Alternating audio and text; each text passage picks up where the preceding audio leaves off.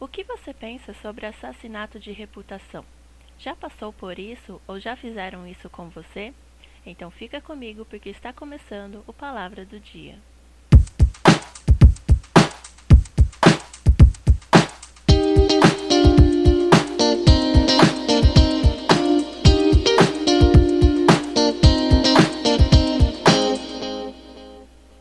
Atualmente, é muito comum vermos ou até participarmos na internet de manifestações contra atitudes que consideramos erradas. Talvez você já tenha até ouvido falar sobre a cultura do cancelamento. Essa cultura do cancelamento consiste em punir uma pessoa por falar ou agir de modo que não é tolerado pela sociedade ou por grupos específicos. Mas o que a Bíblia nos diz sobre isso? Lá em Provérbios, temos muitas passagens que falam sobre a língua. No capítulo 6, versículo 16 ao 19, nos diz que estas seis coisas o Senhor odeia, e a sétima sua alma abomina: olhos altivos, língua mentirosa, mãos que derramam sangue inocente, o coração que maquina pensamentos perversos, pés que se apressam a correr para o mal, a testemunha falsa que profere mentiras e o que semeia contendas entre irmãos. Muitas vezes acreditamos na falsa ideia de que falar de uma pessoa não é tão mal assim. Afinal, aquela pessoa fez coisas que nos prejudicou ou que não ou que nos são absurdas. Mas falar mal de uma pessoa, seja com ou sem razão, é o mesmo que assassinar a reputação dela. Estamos propagando a todos que nos ouvirem que aquela pessoa é digna de ser excluída por tais atitudes. Nisso não há justiça, não há amor. Apenas estamos difamando, criando contendas e correndo para fazer o mal com o mal. Tiago já nos alertava sobre o perigo da língua.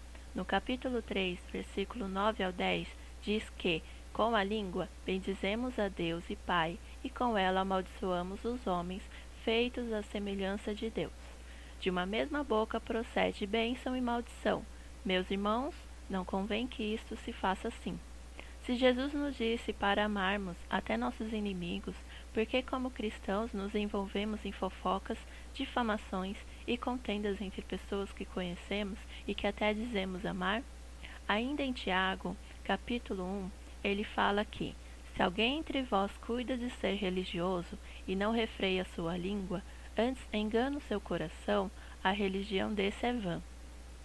O salmista, no capítulo 15, pergunta: Senhor, quem habitará no teu tabernáculo? Quem morará no teu santo monte? Aquele que anda sinceramente e pratica a justiça e fala a verdade no seu coração. Aquele que não difama com a sua língua, nem faz mal ao seu próximo, nem aceita nenhum opróbrio contra o seu próximo. Sabemos que a vingança é do Senhor, mas praticamos a, a autojustiça.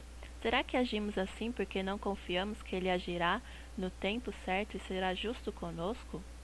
Que possamos refletir se temos assassinado reputações ou se temos nos guardado de medir as pessoas conforme o nosso próprio julgamento.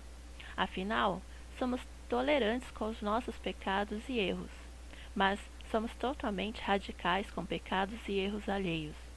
Que possamos agir assim como o salmista disse: Guarda a tua língua do mal e os teus lábios de falarem o engano.